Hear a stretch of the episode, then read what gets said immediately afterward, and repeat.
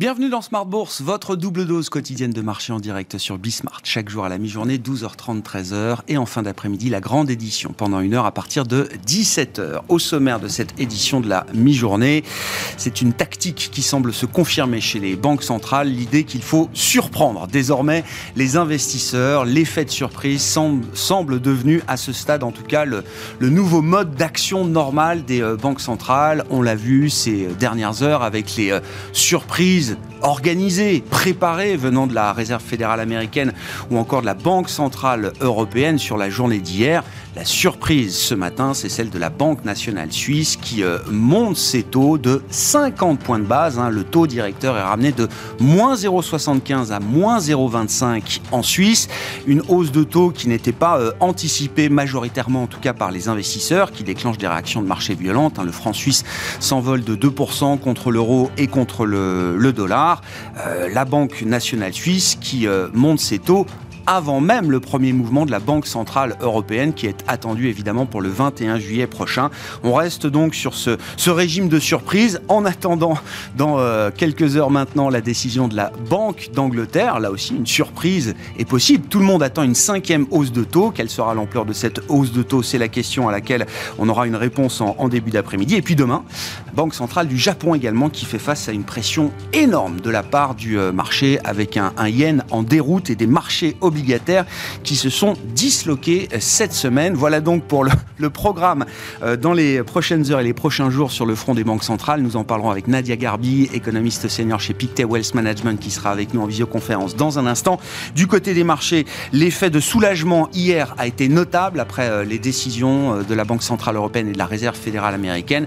Cet effet de soulagement aura été de courte durée puisque la rechute est assez violente aujourd'hui avec euh, des marchés obligataires qui corrigent à nouveau. Hein. les taux longs repartent à la hausse et les marchés actions repartent fortement à la baisse au point que le, le, CAC 40 est en train de tester ses plus bas annuels de début mars. On est en train de passer sous les 5900 points sur le CAC 40 et plus euh, généralement on voit un indice euh, européen comme l'Eurostock 50 accusé lui aussi désormais une baisse de plus de 20% par rapport à son pic de début d'année comme son comparable américain le, le S&P 500 est entré en bear market il y a quelques jours. Maintenant, nous parlerons des marchés bien sûr avec Franklin Pichard qui sera à mes côtés en plateau, le directeur général de Kipling Finance, avec euh, peut-être quelques, quelques idées, quelques conseils pratiques pour euh, organiser son portefeuille et, et sa stratégie euh, estivale pour essayer de passer un été tranquille dans une ambiance de marché qui reste très compliquée aujourd'hui. Les marchés actions baissent de 2 à 3% en Europe à mi-séance.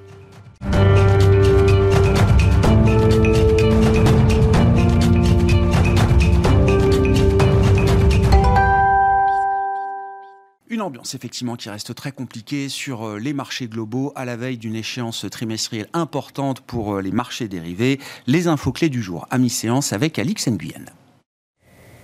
L'Europe s'enlise, le marché dans son ensemble digère le relèvement de 75 points de base des taux directeurs de la Fed, auquel s'ajoute la hausse surprise de 50 points de base des taux directeurs de la Banque nationale suisse. À noter que la Banque d'Angleterre rendra son verdict sur les taux à 13 heures. S'agissant des indicateurs, nous prendrons connaissance à 14h30 aux États-Unis des inscriptions hebdomadaires au chômage, des permis de construire et des mises en chantier, mais aussi de l'indice Philly Fed. La médiane des prévisions des membres du comité de politique monétaire de la Fed donne désormais un taux directeur à 3,4% en fin d'année et à 3,8% en 2023. Les prévisions de mars le plaçaient à 1,9% en décembre 2022. Jérôme Powell a affirmé pour sa part lors de sa conférence de presse que le resserrement des conditions financières devrait tempérer la demande. Le président de la Fed a aussi indiqué qu'à ce stade, une nouvelle hausse d'un demi-point et de trois quarts de point lors de la prochaine réunion fin juillet est l'hypothèse la plus plausible. Euh, les taux pourraient commencer à baisser à partir de 2024. On retient aussi euh, des prévisions revues à la baisse. Les économistes de la Fed estiment désormais euh, que la hausse des prix atteindra les 5,2% sur l'année et ne la voit plus revenir autour de l'objectif des 2% avant 2025. Elle pourrait se situer autour de 2,6% l'an prochain et de 2,2% en 2024. Le chômage pourrait quant à lui augmenter dans les mois à venir alors que les craintes d'une récession vont crescendo. Les prévisions de la Fed restent néanmoins optimistes. Il ne devrait pas dépasser les 3,7% d'ici à la fin de l'année et 3,9% fin 2023. Euh, on retient enfin que la Fed a nettement abaissé ses prévisions de croissance à 1,7% en 2022 contre 2,8% lors des précédentes estimations en mars. Sur le marché obligataire, le rendement de l'emprunt italien à 10 ans se tend euh, et ce après avoir diminué hier sous l'effet de l'annonce par la BCE de la création d'un outil anti-fragmentation. Euh, le rendement de l'emprunt américain à 2 ans se tend, celui de l'échéance à 10 ans aussi. S'agissant des valeurs à suivre aujourd'hui, Engie euh, chute. L'énergéticien indique avoir constaté une baisse des livraisons de gaz après les nouvelles restrictions sur les exportations décidées par Moscou. Et puis les valeurs cycliques et technologiques connaissent les plus fortes baisses. C'est le cas de Saint-Gobain, ArcelorMittal et ST Microelectronics. Tendance, mon ami, deux fois par jour, les infos clés de marché à 12h30 et 17h avec Alix Nguyen dans Smart Bourse sur Bismart.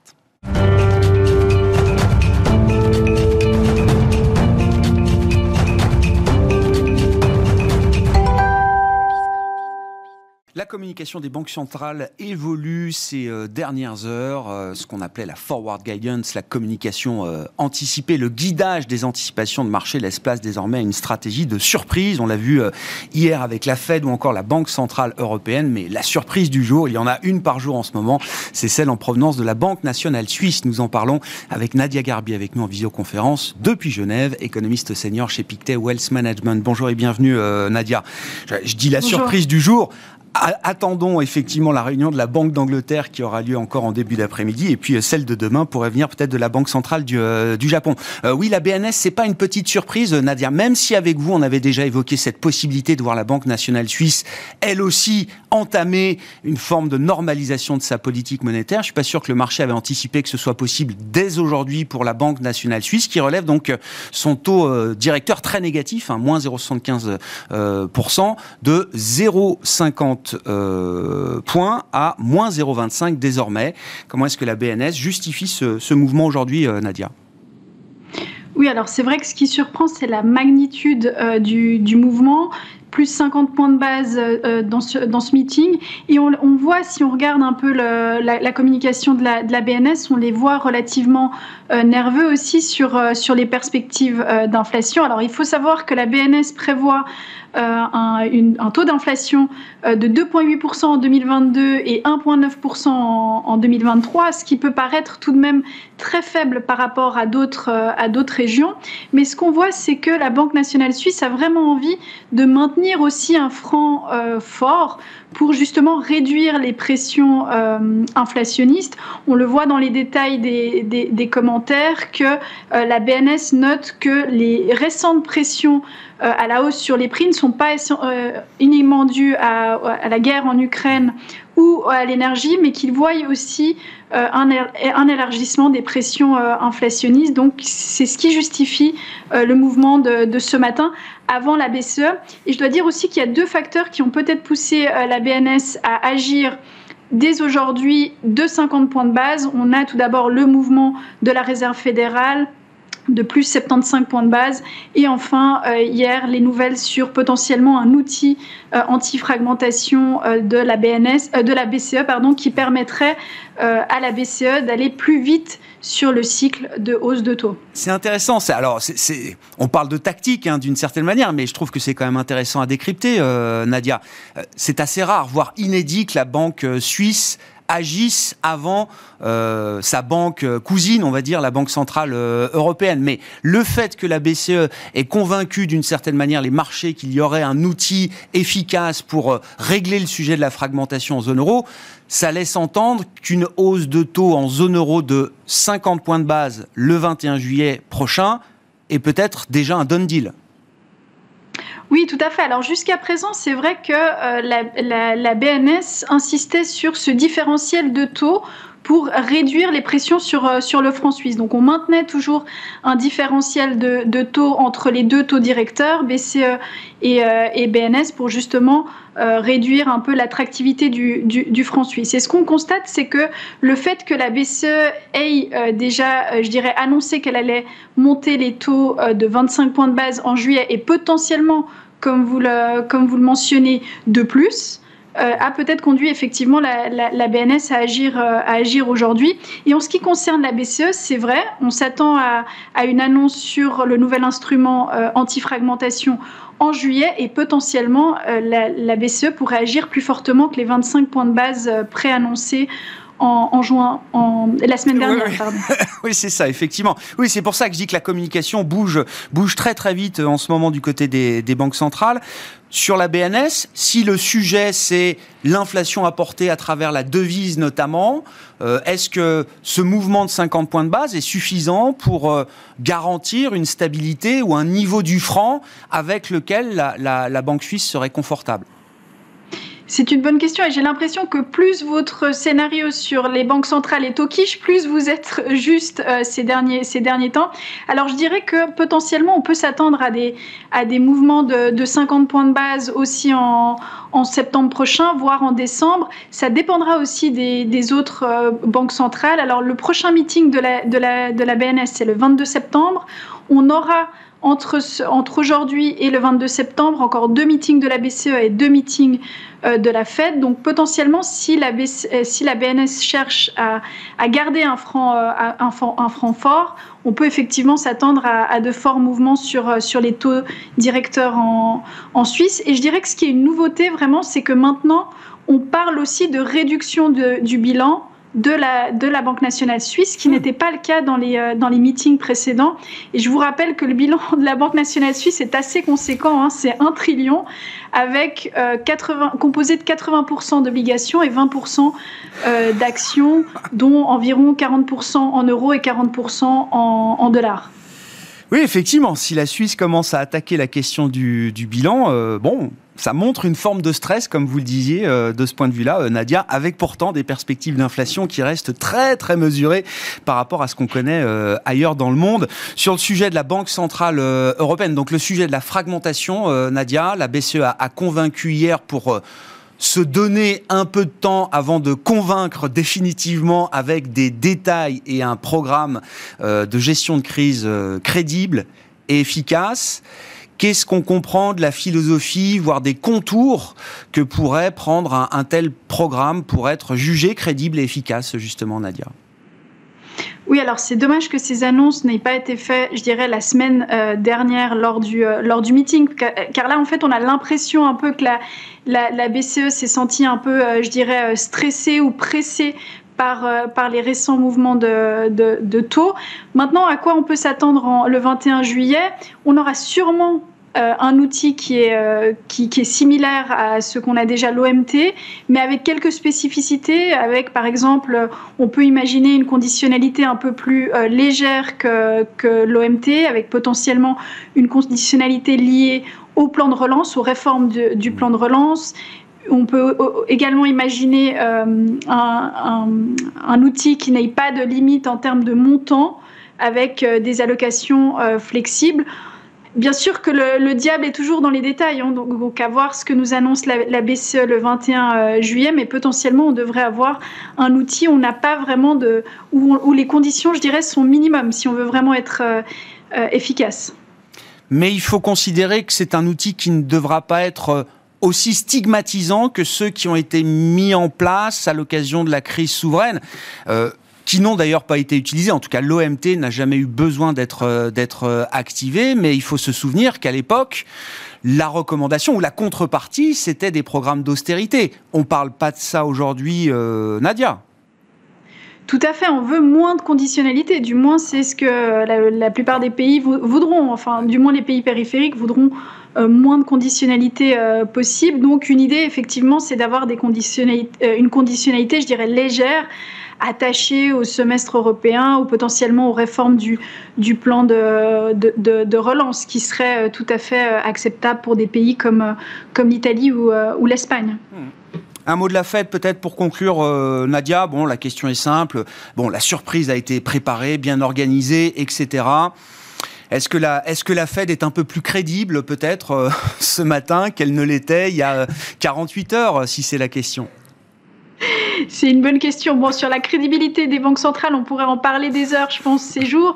Mais, euh, mais, mais, je dirais que vraiment, effectivement, elle a, elle a je dirais, bien accompagné euh, ce, ce, mouvement d'hier soir et la, la, réaction des marchés était plutôt euh, positive, en tout cas jusqu'à jusqu'à hier soir après la, la conférence de presse. Maintenant, c'est vrai qu'on on, voit vraiment hein, l'inflation est devenue maintenant l'obsession numéro un de, de, la Réserve fédérale et des autres banques centrales et ils agiront, enfin ils seront prêts à agir de manière très forte dans les prochains, prochains meetings, à savoir s'ils refont un, mouvement aussi grand que, que celui d'hier ou au contraire euh, un 50 points de base en, juillet. Une chose est sûre, c'est que l'inflation maintenant est devenue un objet euh, politique et voilà, on, voit vraiment que c'est la priorité au-delà de toutes les questions sur la croissance et sur potentiellement euh, la, la récession dans ces prochains mois. Bon, on abandonne un peu de crédibilité sur la forward guidance, sur la parole donnée.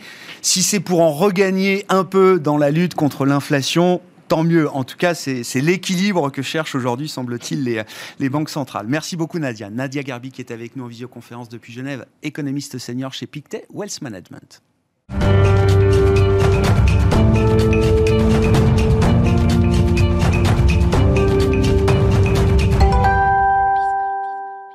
Franklin Pichard avec nous euh, en plateau pour euh, poursuivre cette discussion de marché, le directeur général de Kipling Finance. Bonjour euh, Franklin. Bonjour Grégoire. Ça devient compliqué à suivre quand même, c'est, ce jeu de banque centrale.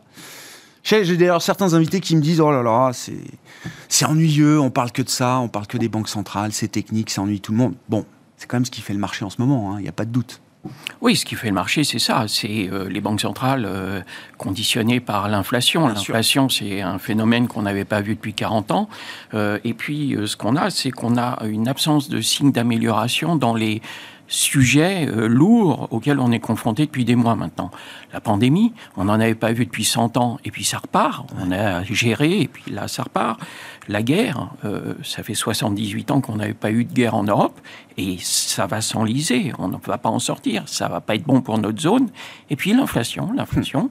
comme on le disait, comme vous le disiez, comme le disent vos intervenants, 40 ans qu'on n'a pas vu, et le rôle essentiel des banquiers centraux pour lesquels, comme ça a été dit par Nadia un petit peu euh, à, mi-voix, c'est euh, quelle confiance avoir euh, dans des institutions qui se sont trompées dès le départ en la voyant très passagère et temporaire, qui maintenant court après, après ce, cette patte qu'il faut refaire re-rentrer dans, dans, dans, le tube de dentifrice. Donc tout ça, c'est compliqué. et, et l'enjeu aujourd'hui, c'est taper fort, euh, casser cette spirale hmm. inflationniste euh, sans pour autant aller euh, plonger l'économie mondiale en récession.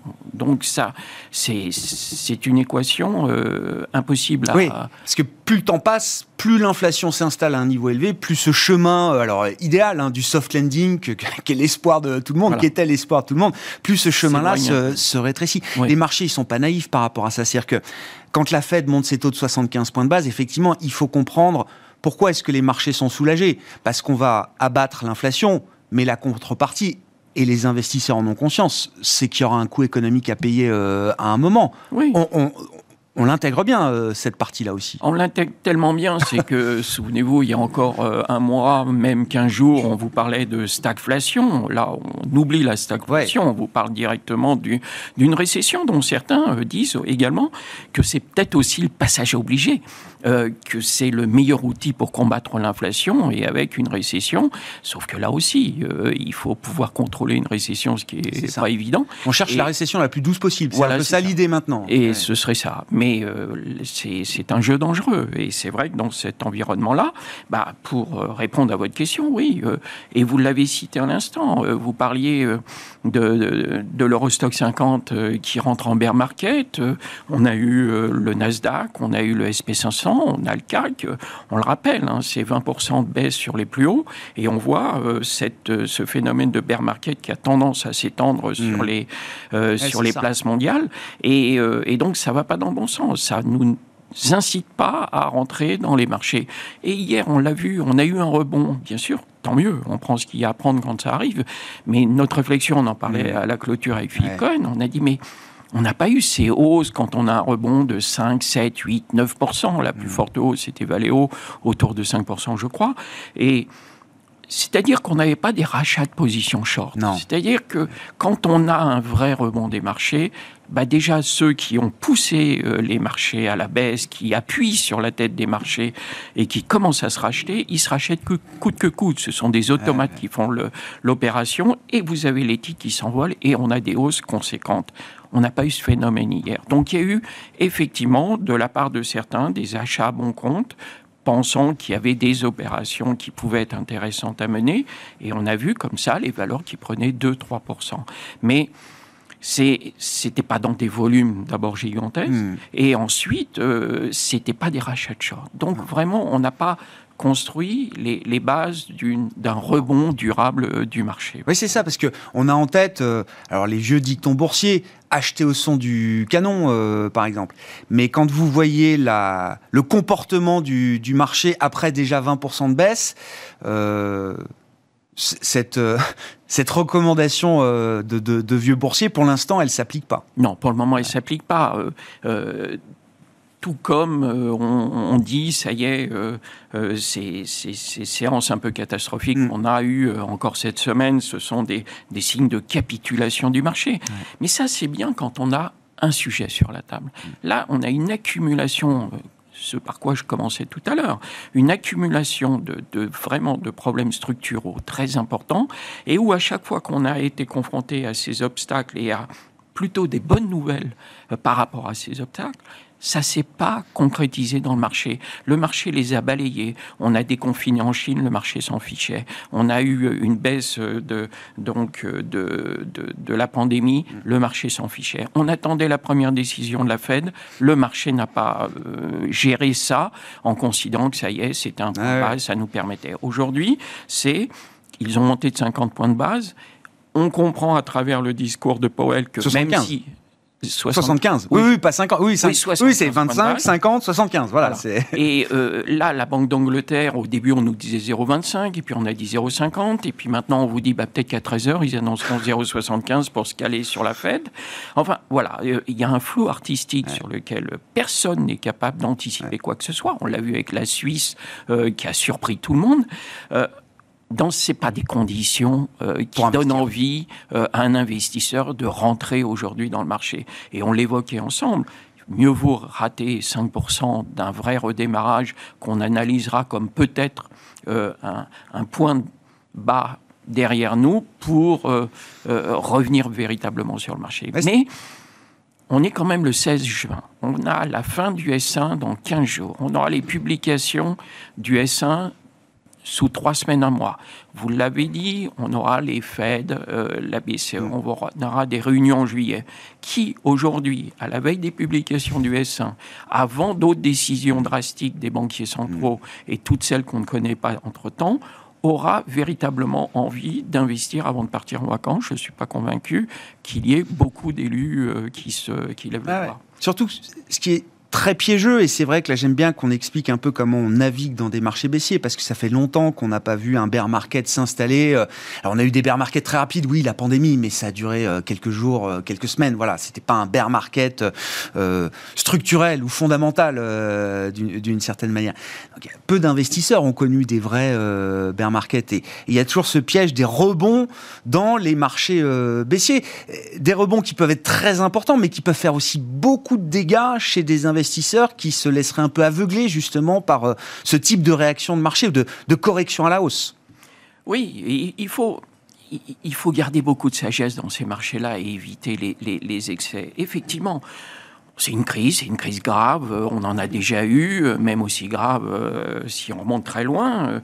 Euh, il faut savoir les, essayer de les gérer intelligemment. Certes, on n'a pas envie d'investir, on n'a pas envie d'investir, mais toute chose égale par ailleurs. Quelqu'un qui n'a pas de titre aujourd'hui hmm. sera tenté de regarder un petit peu de, des, titres qui sont quand même achetables. Acheter de l'air liquide aujourd'hui, euh, franchement, acheter hmm. des valeurs un peu défensives, acheter du Sanofi, hmm. euh, mettre un peu de bancaire euh, pour lesquels on a des, des rendements entre 8 et 10 on peut commencer à mettre un petit doigt dedans. Mais un investisseur averti n'irait pas mettre plus de 30% ou 20% pour faire un premier geste dans un portefeuille. Hmm. Quant aux autres, ceux qui sont euh, davantage qui sont dans le marché, qui sont dans le marché. Là, c'est compliqué, c'est difficile, mais il faut avoir le courage de dire que le pire est peut-être derrière nous, mais qu'il n'est peut-être pas totalement soldé. Et dans ce cas-là, on se dit que, alors qu'on a, on considère que les bonnes nouvelles euh, sont à venir, mais que pour le moment elles ne se traduisent pas dans les cours et qu'il n'y a pas de raison que ça change à très court terme, on continue de faire du cash. J'ai évoqué à plusieurs reprises le fait qu'on faisait 20, 30. Maintenant, on se dit, il faut peut-être monter dans certains portefeuilles des clients qui sont faut pas hésiter à le dire, hein, on a des clients plus fragiles qui ne mmh. sont pas coutumiers des marchés financiers et qui sont parfois au bord de, la panique. Eh Cela, on, on les accompagne, on refait 50% de cash dans un portefeuille. Parce ça permet d'être tranquille, quoi. Ça permet d'être tranquille. Et puis après, on met 30% de value, 20 ou 25% de value, 25% de croissance, ou selon les profils, 30% de value, 20% de croissance et vice-versa. Mais l'idée, c'est, quand ça repartira, on s'en apercevra. Hmm. On rattrape peut-être 5%, comme on hmm. disait tout à l'heure, mais en tout cas, quand ça prend 5, on, se dit non, ça va rebaisser. Et puis, si vous êtes vraiment en dehors totalement du marché, là, vous rentrez pas dedans. Quand je dis que je raterai 5%, c'est pour ceux qui vont avoir gardé leurs 50%. Ces 50% créeront de la valeur. Euh, ils vont peut-être baisser encore un petit peu, mais c'est le prix à payer pour pas rater le, hmm. rebond. Le rebond, certains, euh, alors euh, je touche le bois, pourquoi ne pas les croire, qui vous disent qu'on pourrait redevenir flat à la fin de l'année? On entend tout et n'importe quoi. Bien sûr, non mais... mais quand on regarde le CAC 40, vous regardez les performances les meilleures, Thales 52%, la moins bonne, Hermès 36%. Vous imaginez?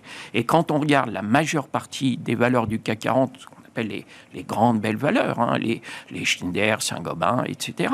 On est à des moins 25, moins 30% mmh. depuis le début de l'année. Mmh. Donc on a véritablement une, une baisse profonde et structurelle des marchés du CAC et aussi bien euh, un environnement macro délétère et micro qui subit cet environnement-là, avec des prévisions où on a du mal à croire que les entreprises auront un discours positif euh, fin juin.